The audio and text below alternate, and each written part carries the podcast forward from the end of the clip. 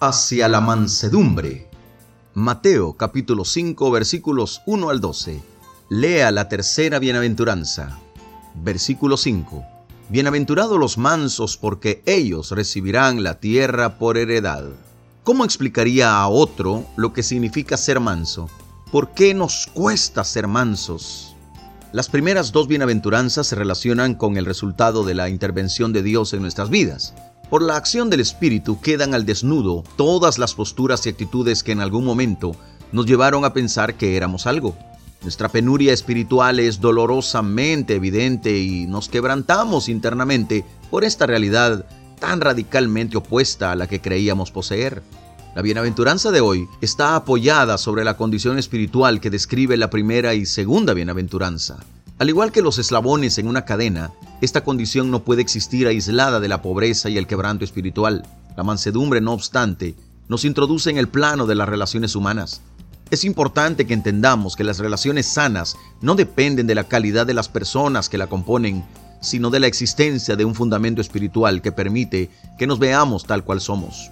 La mansedumbre es la actitud que confirma que gozar de conciencia de pobreza espiritual es verdaderamente producto de un accionar de Dios y no de nosotros mismos. Cuando estamos vestidos de mansedumbre podemos aceptar con una actitud de quietud y sosiego interior aquellas situaciones que nos resultan dolorosas, humillantes o difíciles. Otros señalan con libertad nuestros defectos y errores, pues no reaccionamos con airada indignación buscando justificar lo injustificable.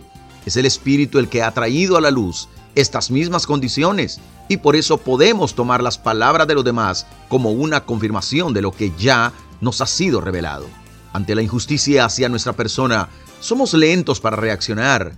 No nos preocupan los insultos o las acciones que dañan nuestra reputación. Estamos confiados que Dios defiende a los suyos y que no requiere de nuestra ayuda para lograrlo. Tal fue la actitud de Moisés cuando se levantaron en su contra María y Aarón en Números capítulo 12 y los hijos de Coré en Números 16. La palabra lo reconoce como el hombre más manso de la tierra según Números 12.3. Más adelante, Jesús invitaría a todos los cargados y angustiados a que se acercaran a Él porque Él era manso y humilde de corazón, Mateo 11:29. En el momento más duro de su trayectoria terrenal, demostró mansedumbre absoluta, pues cuando le ultrajaban, no respondía ultrajando. Cuando padecía, no amenazaba. Primera de Pedro 2.23. No podemos evitar la sospecha de que gran parte de nuestra propia fatiga se debe, precisamente, a nuestros interminables esfuerzos por defender y justificar nuestras acciones y convicciones. Una vez más, vemos que la recompensa marca un fuerte contraste con los conceptos típicos del mundo. La filosofía de estos tiempos afirma que la tierra pertenece a aquellos que no se dejan estar en el reino de los cielos. La tierra es precisamente de aquellos que dejan de luchar, argumentar y pelear para asegurarse del respeto que, según entienden, se merecen. Descansan en Dios y saben que Él es el que levanta y derriba, el que sostiene y el que quita. Es ampliamente generoso para velar por los intereses de sus hijos.